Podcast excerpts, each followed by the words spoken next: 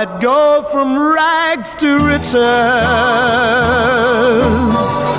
if you would only say you care.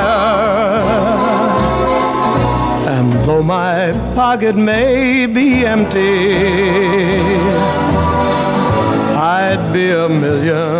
Pues vamos a ir con ración doble en el programa, pero también queremos enseñar en YouTube un cómic especial, eh, también un cómic salvaje, vamos a ver mucha sangre en este trabajo, que ha salido una de las últimas novedades de Aftershock en Planeta, Hot Lunch Special. Vamos a ver aquí una merendola diferente, ¿no? Sobre todo aquí ya vemos la portada y ya vemos algo raro, un sándwich, un dedo ahí. Demos- algunos, algunos han llegado a encontrar cosas raras en el Burger King, eso, eso no nos lo quita nadie, pero aquí sobre todo vamos a encontrar que, que quizás este sándwich estaba un poco turbio, estaba un poco turbio, con una historia de mafiosos libaneses. Ojo aquí, eh, pues una obra distinta, pero que teníamos muchas ganas porque tenemos eh, aquí detrás pues a un amiguete llamado Jorge, un pequeño niño que hace tebeos y que su sueño es estar por Marvel y que se llama Jorge Fornés y, y trae esta obra, una obra cerradita ahí en tapadura. Pero Jorge, ¿qué es esto? Por Dios. ¿Qué tal? Buenas tardes. Hay mucha gente que se ha quedado decepcionada porque pensaban que el cómic iba a ser mucho más gore. ¿eh? Mucho más bestia, ¿no? Ver el sándwich con los dedos y tal, se pensaba que iba a ser una especie de slasher y es todo lo contrario. Es algo muy comedido ahí, muy de relaciones personales, Yo te, yo te, momentos te de a punto de estallar la violencia. te lo he visto que es, es muy noir. O sea, tiene de tu rollo, totalmente. Sí, sí, o y sea, elegante. quisimos hacer, un- quisimos hacer un poco de hincapié en, en- en esos momentos que parece que va a estallar la violencia en cualquier momento, pero, pero siempre queda ahí como... Tampoco me interesan mucho las historias donde, donde está todo muy evidente, ¿sabes? Pero bueno, Sí. yo creo que, que quedó chulo. Hace ya año y medio o dos años es que lo acabamos. Claro, porque de estos trabajos que hablábamos antes de que entrases en DC para Batman, eh, luego te hemos visto por Daredevil y más cositas que ahora te preguntaré. eh, sí que teníamos tuyo por ahí el Magnus perdido por Dynamite, que eso no lo ha traído nadie por aquí. El Magnus perdido, podría ser la quinta película de Indiana Jones, Magnus el perdido. Pobre Magnus, ¿eh? ¿Tú crees que alguien lo licenciará aquí? Pues no lo sé, ya ha pasado bastante tiempo, ¿eh? han pasado casi cuatro o cinco años. Pero ¿Tú quieres decir que alguien ahora Pero tú has hablado Bueno, quién con... sabe, a lo mejor sí. Has hablado con David de Planeta, de todo esto traerlo también, hacemos la duplogía. Eh, pues molaría, ¿eh? Claro. Que lo trajera alguien. A, a mí no sé si me molaría tanto porque como ha pasado tanto tiempo, a lo mejor me daría un poco de vergüencilla. Me puede dar algo, ¿no? Pero, pero la verdad es que a, a pesar del tiempo que ha pasado, quedé bastante contento con ese trabajo. Fue, fue como mi primer trabajo donde me dieron, eh, donde me soltaron las manos Sí. y, y fue chulo, o sea, me, me divertí. O sea, Es que que- no, no, no me avergüenzo para nada de él. Además, fue una cosa muy chula así entre tecnología futurista y noir también.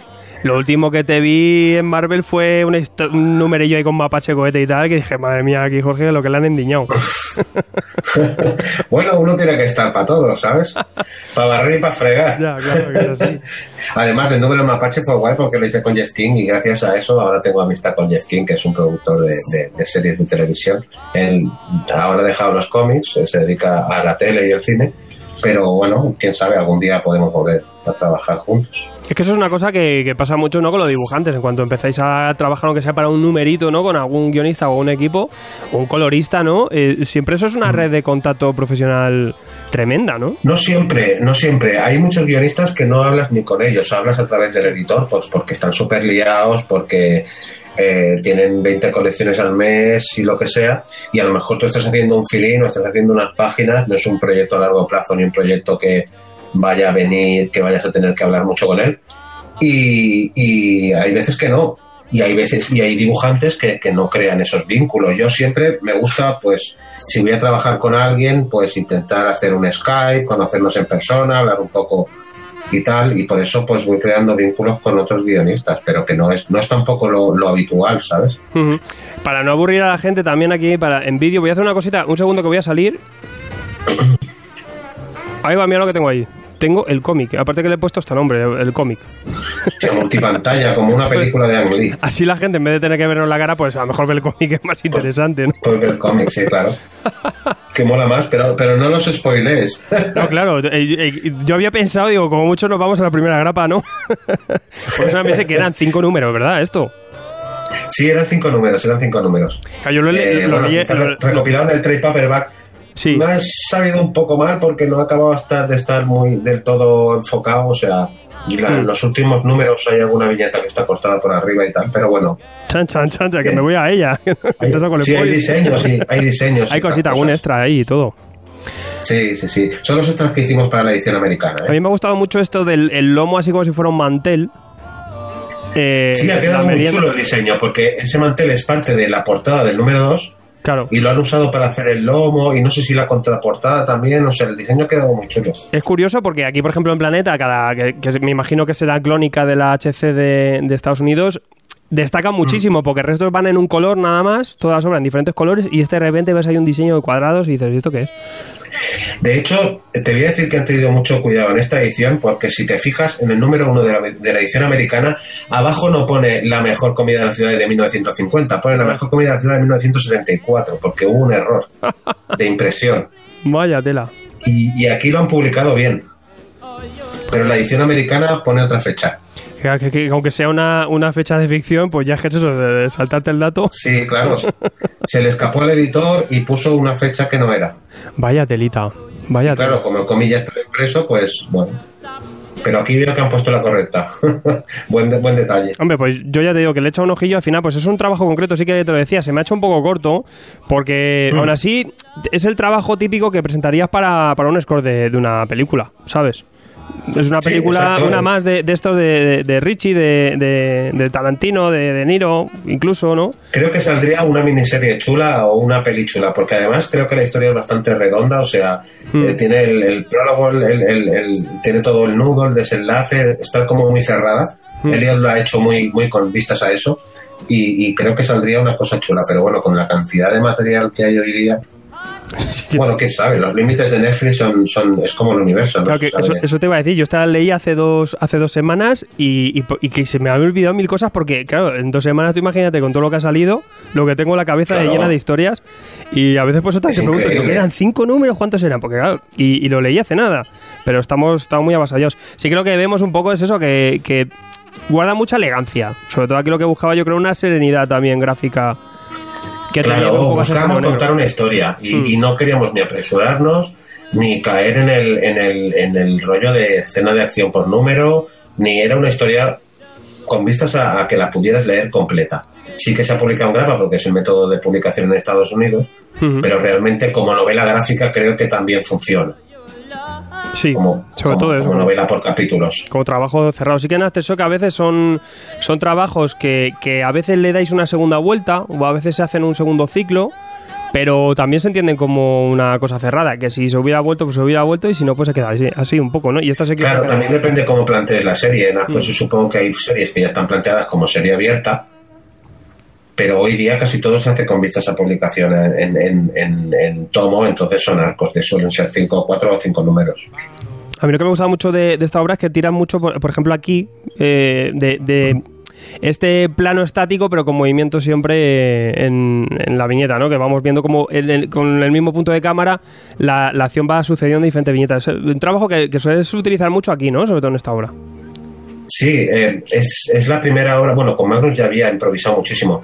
Ahí tienes una idea de lo difícil que es encajar en, en los mastodónticos guiones de Elliot. Ya. ¿Ves esas, esos globos de texto? Sí. O sea, eso es el diálogo, pero cuando a mí me llegaba alguien de las páginas, sudaba tinta Madre. para poder meter todo lo que quería meter él en una página. Hostia. Entonces, fue improvisando un poco el tema, pero ya te digo, la verdad es que intentamos explicar la historia de la mejor manera posible, intenté hacer los juegos narrativos que suelo hacer en todos los trabajos, Hmm. y, y aquí ya me ocupé de todo, el color y, y la tinta y las portadas y todo, con lo que era pues un poco más de trabajo, la verdad. Aquí sí que se ve un poco eso, que, que estáis siempre a caballo entre la información gráfica y la información que, que mete Elliot, que como dices tú tiene diálogo, también es un género negro y tiene bastante diálogo, siempre el género negro tiende a divagar muchísimo, ¿no? Sí, además Elliot también, que además es, es, es humorista cómico, es monologuista. ¿Sabes? O sea, él habla por los codos. Eh, y, y esta historia que tenía tintes autobiográficos, que hay cosas, muchas cosas que están basadas en la historia de su familia y tal, pues casi lo escribió como si fuera una novela. Y, Mm. De hecho, fíjate que, la, que rara es la página en que hay menos de, de cinco viñetas, lo normal es de seis a nueve. Incluso en algún número tuve que extender una página más porque no, no, no, no, era, no, no éramos capaces de desarrollar la escena para que se entendiera eh, con la cantidad de información que Elliot metía. Sí que Elio Rajal, luego que no le conocemos tanto, ¿no? ¿Algún otro trabajo así que haya hecho el hombre o, aquí fue la primera que se metió a guionizar cómics? No, no, ya había hecho una serie en Valiant y una serie en Bound Comics, pero tampoco era muy conocido. Ahora está haciendo otra serie para Bound, creo, creo que tiene algo en Image. Ujú. Y, y va haciendo cosillas. Hemos hablado de hacer algo en algún momento, pero con la agenda que tenemos, pues va un poco jodido. Pero bueno, intentaremos. De hecho, le propusimos a Aftershock a lo mejor de hacer un- una grapilla o un número al año recuperando los personajes del Hotland si tenemos oportunidad. Aquí eh, yo, yo estaba pensando un poco que cuando te llega este guion y, y yo no sé qué piensas del, del Elliot, porque dices, si esto está basado en mi familia, que es una mafia libanesa total. Bueno, yo antes de antes de empezar el, el proyecto ya hice un par de Skypes con Elliot y ya estuvimos hablando y tal. Ya vi que era un tío de puta madre. Luego lo conocí en Nueva York cuando estuve en la Comic Con.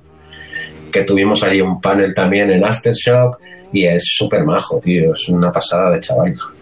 Lo que pasa es que, claro, él, él explica la historia ahí de su abuelo, que, que, que, que, vamos, se metió, llegó a Nueva York y al empezar a salir con la hija del mafioso de allí, pues le dijeron, oye, o, o te vienes a currar conmigo o mi hija no la ves más. Que es que, es que América bueno. está llena de esas historias, ¿no? Que al final, pues dices, o, o te Sí, reclu- claro. al final reclutaban a la familia entera. Y si, aunque fueras el, marido del cuñado, ¿no? Te liaban ahí Y mete muchas cosas de su familia, de de personalidades de su familia. El profesor que sale en el primer número fue su profesor de la escuela de verdad, porque él ha crecido en estos ambientes. Él vive ahora en Minneapolis, pero vivía en, en- en- en ese pueblo pequeño, en él y en Minnesota. Él es, esto es lo que mama y ha mamado cada día. Tú lo decías aquí en los extras, ¿no? Que para retratar un poco este pueblo te tuvo que documentar, porque claro, esta localización no es tan conocida, claro. ¿no? Aparte de lo que me mandaba Elliot, un, un cómic así que está tan focalizado en un estado, en una ciudad, que intentas impregnarte del ambiente que se respira en Minnesota, en Minneapolis, un sitio donde es duro vivir porque hace mucho frío en invierno, hace mucho calor en verano. Me vi las pelis de los Cohen, estuve mirando documentales sobre Minnesota, el Google Maps y, el Google Earth también, para saber cómo era el pueblo, incluso Claro. el teatro que sale donde hacen el... en- Bueno, no voy a hacer spoilers, pero el teatro que sale y otras localizaciones que salen ahí como la comisaría son las reales de ese pueblo. Oye, y el, es- es- esto es que a veces, a veces no, no, no, la gente no cae, pero es difícil tener en cuenta que el, el grosso del público que va a leer este cómic es americano y de allí. Claro. Y tú vives muy lejos y tienes que retratar la realidad y el día a día y la ambientación que se respira allí. Eso es jodido. Es jodido, claro. Pero aquí... Es jodido si estás tratando con un cómic tan realista que intenta ser tan realista como este. Claro, y sobre todo aquí es un, es un, aquí es un entorno muy de, de la América profunda un poco, ¿no? Profunda, Es exacto, sí, un sí, sí, dinero por ahí suelto, ahora aquí una fábrica de no sé qué. Claro, es así. La discoteca que sale en Minneapolis fue donde, donde debutó Prince o donde, Mm. donde tocó Prince por las primeras veces, que es de Minneapolis. Todas la- las, las localizaciones que salían en los bienes de Elliot eran localizaciones reales. Oye, yo, yo que soy muy fan, el, el, el protagonista, el, el papa de la familia, el, el capo, Mm. eh, es De Niro. Es una mezcla. eh, en el guion de Elliot Sí. estabas en su abuelo y en el guion de Elliot quería una, una mezcla entre Robert De Niro y, y un artista y un actor libanés que es bastante conocido en Estados Unidos. No sé si tú recuerdas el padre de Jeff Goldblum en Independence Day. Sí. Pues en ese actor. Él quería que fuera una mezcla entre los dos. Se nota, claro, yo, yo he reconocido a De Niro, pero sí que se notaba que tenía otro aire, pero, pero fíjate, pues Claro, igual que en, en- específicamente en los guiones decía, tiene que hacer un gesto a lo de Niro, ¿sabes? Claro, es que te, te Eso vas, lo especificaba muy bien. te vas a este tipo de historias y te viene a la cabeza Casino, ¿no? Y este tipo de películas, uno de los nuestros. Claro, claro, claro. Yo me vi las, me vi las, de la, de la, de la trilogía, de la trilogía, la trilogía del partido, que, ya no me acordaba mucho. Bueno, intentas, cada vez que estás en un proyecto intentas empaparte de lo que, de lo que puedas. Sobre todo para tener, para tener esa ambientación en mente. Estos dinners típicos americanos, eh, muy tan, tan de los Cohen. Que yo tengo una especial relación con estos diners, porque ya los he dibujado como en, siete cómics Sí. y en el cómic que estoy haciendo ahora también en diners de estos, o sea, flipa. Y luego te va, yo, yo las veces que he ido a Nueva York, por suerte he ido un par de veces, luego te vuelves loco buscando uno de estos y, y te tienes que ir por ahí una carretera si lo quieres encontrar, es imposible. Claro, porque exacto, esto está, eh, estos son diners de carretera o diners de pueblo, restaurantes típicos, pero en las grandes ciudades apenas los encuentras. Hay uno en Times Square que, que van los, los que están haciendo audiciones para Broadway y la fricada es que te cantan ahí, te, se ponen a cantar y a hacer musicales. Claro, es muy, muy paguiri. Sí, sí. Es, un dinero demasiado paguiri eso.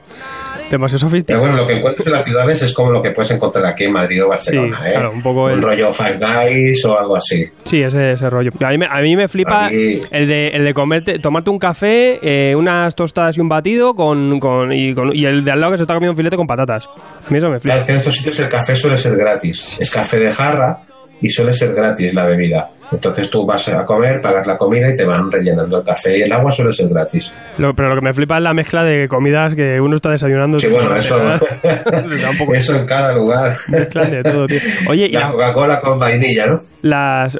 iba a pasar por las portadas. Vamos a ver, porque las portadas Sí. aquí te has flipado. Buscando icon- iconicidad, rollo de cartelería y luego siempre con este juego de la comida con algo tubro, tubio y macabro.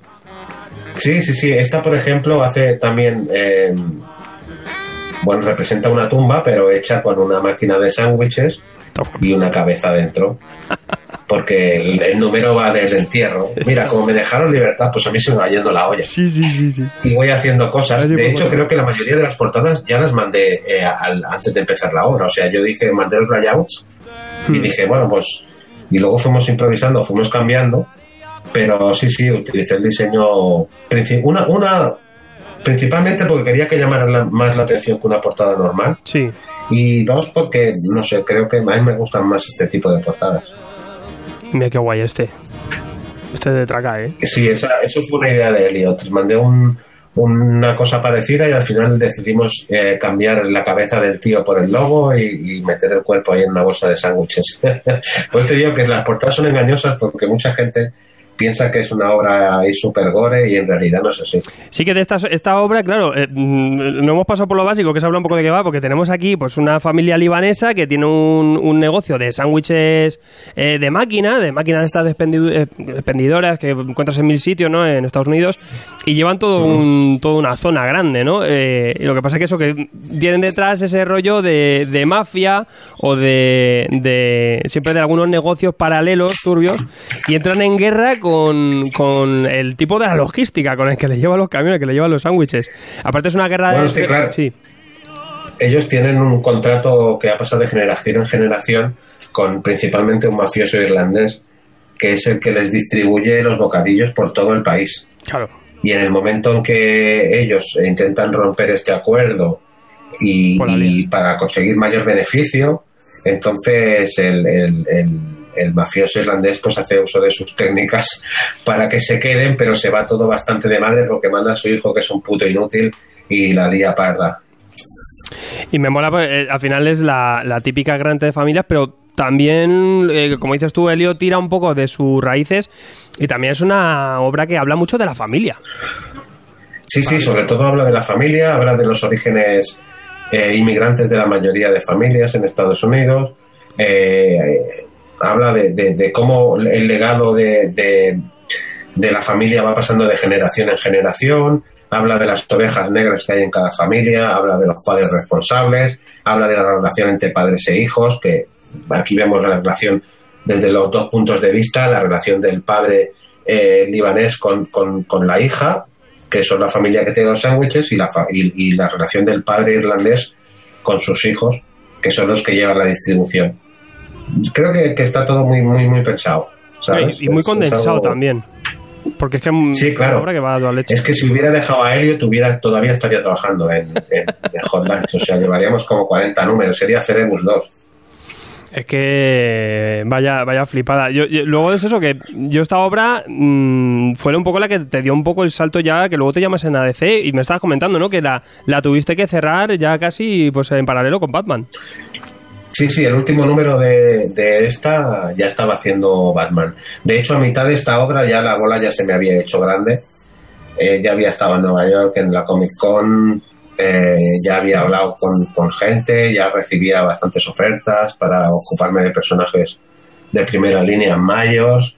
Entonces tuve que, que como que hacer un aislamiento mental un poco para decir, bueno, deja todo eso que, que, que, se ha creado fuera y intenta aislarte, intenta acabar el hot lunch de la mejor manera posible, tal y como lo tenías pensado, y luego ya veremos qué haces. Pero al final se me se, se, se, se apresuró, se apresuró todo y acabé haciendo el último número a la vez que, que Batman y bueno, fue un follón. Pero bueno, al final tuve que trabajar mucho, tuve que dormir poco, pero al final acabó saliendo todo, como siempre, la verdad. Venga, al final entregas. Tú entregas más o menos rápido, ¿no? Yo entrego a la- cuando tengo que entregar, no, me, no suelo retrasarme. Ya tenías después, tú eres como Gandalf. Si no, acabo y vuelvo con más poderes. Yo hago lo posible por entregar. Sí, claro, nunca, jamás me he retrasado, no, no. Y, mira que he hecho dos números a la vez y a veces hasta tres, hasta, hasta el principio de un tercero. Con Batman estuve haciendo el anual, luego estaba haciendo el, el último número, luego también Daredevil. Pero bueno, ya he decidido bajar un poco el ritmo porque eso, como decía Clint Eastwood, morir no es forma de ganarse la vida.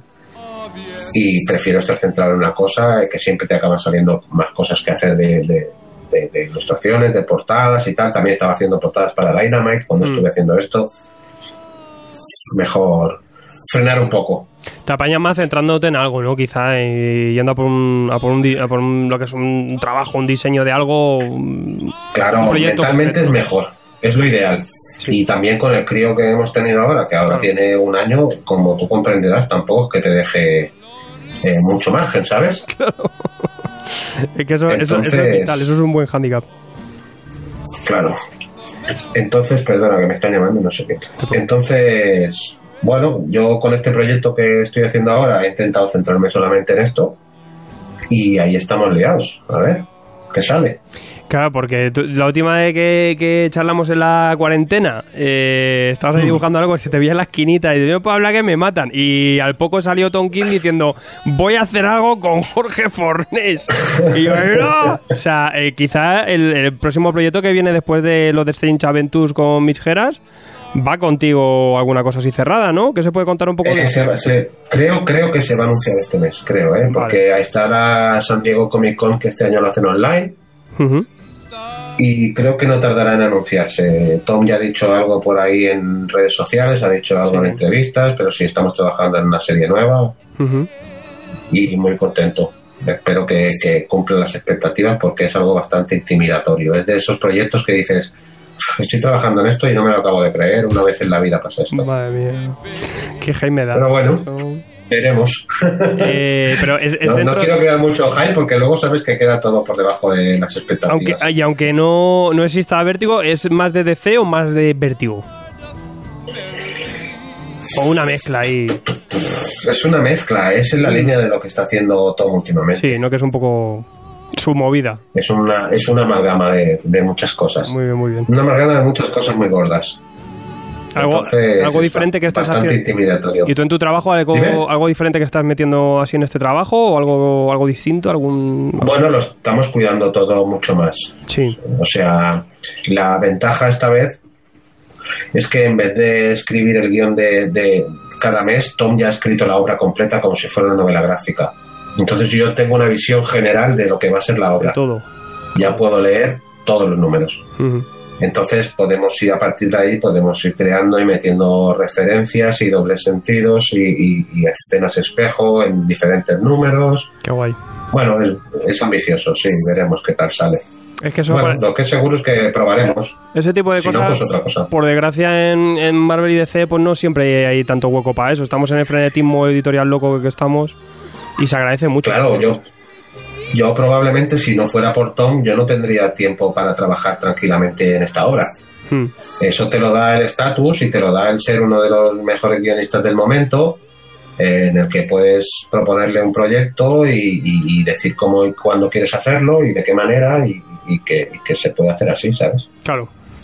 Un poco tener la suerte. tam- También el nombre a veces, ¿no? Porque luego mm, no todo el mundo va andando y pisando con la misma fuerza. Eh, A veces tienes algún día que. o alguna obra. No, claro, es el, es el momento, es caer en gracia a la gente, es que los proyectos en los que trabajes tengan repercusión. Hmm. es que, no sé, que estés haciendo algo que a lo mejor hace tiempo que no lo hacen o, que, o, que se ve de una forma diferente. Es que no hay ninguna fórmula, ¿sabes? Yo tampoco entiendo el por qué, porque me ofrecen a mí algunas cosas y, otras no. Y bueno, no sé.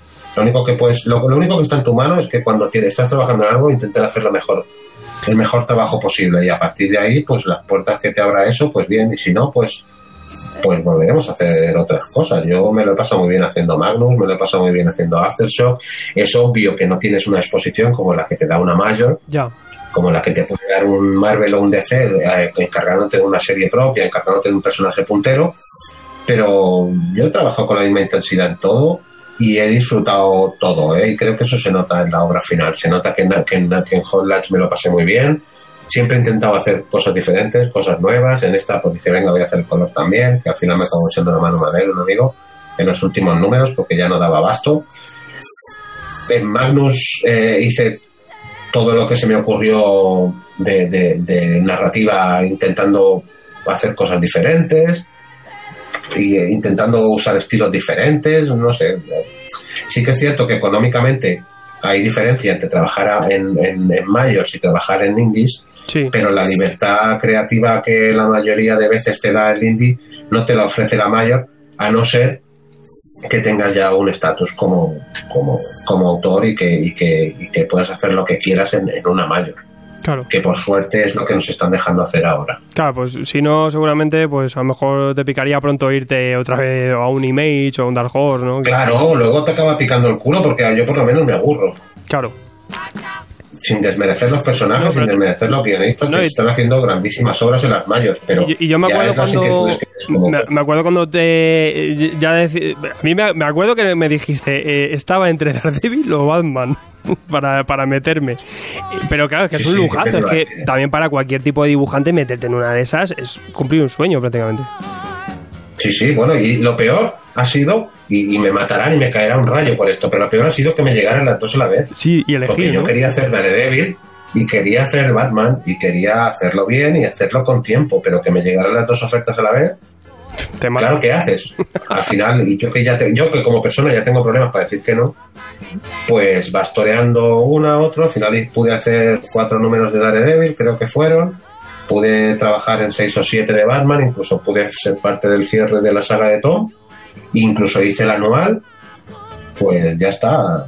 Si vuelvo alguna vez, pues estaré encantado, y si no, pues yo ya he dejado eso ahí, ¿sabes? Ya he trabajado en dos series que eran referencia para mí. Nada, ya te, para la próxima ya te vas a Mapache Cohete y ya está. bueno, nunca sabes dónde te va a venir.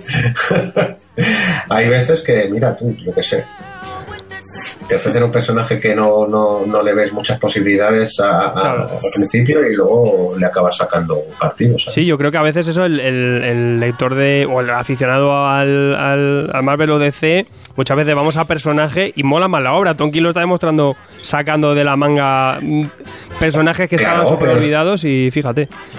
Eso te pasa en todo, o sea, yo hace dos meses me hubieras dicho, vas a ver Perry Mason. No. Y resulta que es una de las mejores series de ahora mismo de HBO y la estoy súper disfrutando, ¿sabes? Hmm. Nunca se sabe. Nunca puedes decir, de este agua no bebé. Nunca digas, nunca digas, no. Yo, yo siempre digo, en el cómic muchas veces hay que ir a la obra, más que al personaje o al. Sí, sí, sí. Yo hace tiempo que lo que sigo son los autores.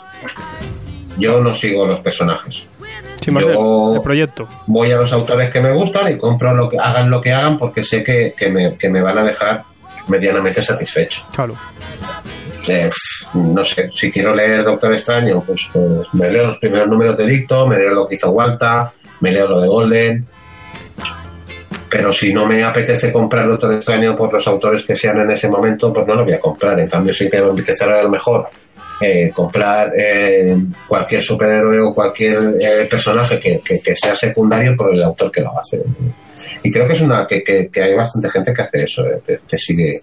Bueno, o quiero creer, porque luego resulta que eh, cambian el equipo creativo de las series y siguen vendiendo lo mismo más. Entonces dices, bueno, que la gente no lo compra por el personaje, no lo compra por el autor, lo compra por yo, el personaje. yo creo que hay, hay mucho. eh, sobre todo cuando entras, yo creo, ¿no? Cuando entras a leer cómics, sí que vas a por tus personajes, lo que te gusta, pues lo primero es reclamo, ¿no? La marca o Spider-Man, me gusta Spider-Man, me voy a leer algo de Spider-Man. Pero luego con el Sí. tiempo sí que ya vas más a la historia y te da al final un poco igual que sea Hogwarts el pato. también lo hacemos la experiencia como lectores. Sí, O claro. sea, tú- a ti cada vez, a vosotros cada vez más a menudo os pasará, esto ya lo he visto, esto ya me suena, esto ya me aburre. Pero también se la tienen que presentar. junta. Y, y, eh, tú, por ejemplo, a ti se te parece súper manido, súper recurrente, pero al nuevo público también se la tiene que volver a presentar lo que te presentaron a ti. Claro, por supuesto, pero Claro. tú, tú tienes que juntar eh, que tú te haces mayor como lector y buscas cosas diferentes. Claro. Ninguno leemos lo que leíamos cuando teníamos 16. Y tu experiencia te hace que, que- que las cosas se vean repetitivas Sí. eh, cuando los, los, los- los guiones más o menos tienen el mismo, el mismo plot, ¿sabes? Hmm. Una escena de acción, una escena de, de hablar, un cliffhanger al final. Está todo como muy, muy manido. Y eso que ahora se escribe pensando en el tomo, no se escribe pensando en el número prácticamente. Claro, también se va buscando el, el arco. Claro, y a lo mejor, pues, yo qué sé, te merece más la pena gastarse esos 30 o esos 40 euros que te van a pedir por Jimmy Corrigan, que te van a pedir por obras que intentan innovar un poco en el medio, que no, que no el, el leer la decimoquinta historia igual que lees del mismo personaje, ¿sabes? Claro, no, pero- y siempre la variedad está al gusto, que es lo que yo digo. A mí me. Exacto, exacto. Porque también cuando yo- a mí me pasa que me pongo a leer obras de autor ahí súper intensas, trabajos narrativos ahí complejísimos, y digo, necesito una grapa aquí de Guardia de la Galaxia, tío, para el cerebro un poco, pasarme Claro. bien. ¿Quién te iba a decir a ti que le ibas a disfrutar tanto una, una maxiserie como La Visión con Hombre, Tom y, y, y- y Walta? Y era un personaje más que secundario, y fíjate, ¿sabes? No, Hmm. Al final son los autores los que hacen un buen trabajo o no con el personaje. Sí, porque es que puedes coger a cualquier personaje y hacer lo que quieras con él. Aunque luego tenga algo de trash, un canon y tal. Oye, Jorge, eh, una cosa que hoy te quiero hacer entrega, que es la grapa de platino. Fíjate, tengo aquí la Oh. grapa de platino. Porque ¿cuántas veces has pasado por aquí por Tomos y Grapa? Ya no, no sé ni no tengo ni idea. Pues no lo recuerdo ya, es como ya la, la casa de, de- de tu colega que vas una vez al mes. ¿sabes? Claro, entonces, eh, yo, mira, una cosa como lo del hormiguero, pues ya voy a dar la grapa de platino a los que soléis pasar. Fíjate, una grapa de verdad, esta de los 90 de la buena. Muchas gracias. Y- Espero que me la mandes. Te la- dedicada por lo del te programa. hacer llegar y, y esto eh, simplemente es para ya pues en la carta blanca para que cuando quieras vengas aquí a hablar de tus mierdas o sea Yo, sin- si, si no fuera por la pandemia, ya sabes que ya, ya hace tiempo que hubiera estado ahí, Hombre, ya ves. firmando en la tienda. Sí que es verdad, hoy, aunque lo hacemos así muy de chorreo, eh, eh, que sea y que se, que se tenga en cuenta como presentación oficial de Hollands Especial. Queda pendiente una sesión de firmas. Sí, eso cuando, cuando se pueda, tranquilamente, a ver si no hay, no hay rebrote. y Que veo las paredes muy blancas ahí. claro, aquí hace falta más, más tinta. Hace falta Llevaré a, llevaré a mi hijo con una caja de rotuladores y os va a dejar la tienda. Tú con, con una, joder, con, con témpera y con las manos, que le, que le vaya dando. Oye, pues no sería mala idea que habilitarais por ahí una pared.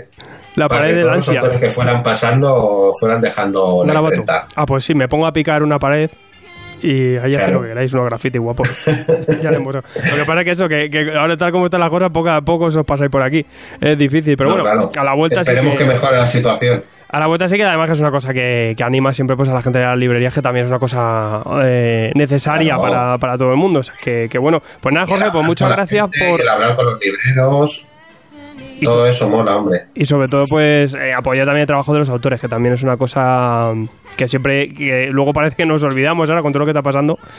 Y los autores, pues, luego, Pues que sí. lo peor es sois los que menos os lleváis luego de cada obra y los más Bueno, vulnerables. pero es secundario, tío. Lo importante ahora es que la salgamos de esto, que la gente esté bien, que pueda seguir comprando en las tiendas, que las tiendas sigan abiertas, que pueda ganarse todo el mundo la vida y al final tú haces la obra para que la lean y no para que te conozcan, ¿sabes? O sea que lo importante es que tengan la obra. Claro, y pasónoslo bien con, con la afición, que luego, eh, yo lo digo, eh, no, no será primera necesidad, pero sí es de lo que viene después. La cultura es lo que nos ha hecho sobrevivir un poco a esto, Sí. ¿no? Encerrados en casa y estas historias son lo Pues que sí, aunque mucha gente no lo valore, Sí, que luego algunos digan que, que- que da igual, ¿no? Y que, que somos los prescindibles. sí, que, el, que el artista no vale para nada, ¿no? Dice, claro, te has estado Bueno. viendo una pared durante dos meses, seguro. Sí, Y escuchando, cartón de la escuchando- leche. y escuchando los, los aplausos a las ocho. escuchando los aplausos. Es que, pero bueno, sí que, que obviamente cuando estamos en guerra hace falta lo básico y encerrarnos, obligatorio, pero en cuanto, en cuanto podemos a seguir creando historias y, y arte un poco y Hombre. cultura, ¿no? Y que dure. Y que dure un poquillo, que nos Que aguante, que aguante el tipo. Sí, porque el día que desaparezca la cultura no vamos a ir al carajo. La cultura y educación, pff, sin eso, Pues sí. madre mía. Pero no, no creo que mucha gente sea muy consciente, pero es importantísima. Y sobre todo ahora, ¿eh? Sobre todo ahora para, para no tener que tirarnos por el balcón día sí día también. Sí, yo, yo creo que es una cosa que los lectores de cómic tenemos bien presente todos y al menos pues hay una comunidad que, que de esto se da cuenta, me imagino, quiero creer en eso. Pues nada, Jorge, pues muchísimas gracias Muy por bien. pasarte. Cuando Nada, un placer, como siempre. Nada, tú cuando quieras echarte un rato aquí mientras dibujas te aburres, pues nos llamas. Os llamaré cuando estéis haciendo el programa, si os pillo a todos. Claro, claro. Muy bien, Jorge, pues muchas gracias, tío. Nada, a vosotros, un saludo.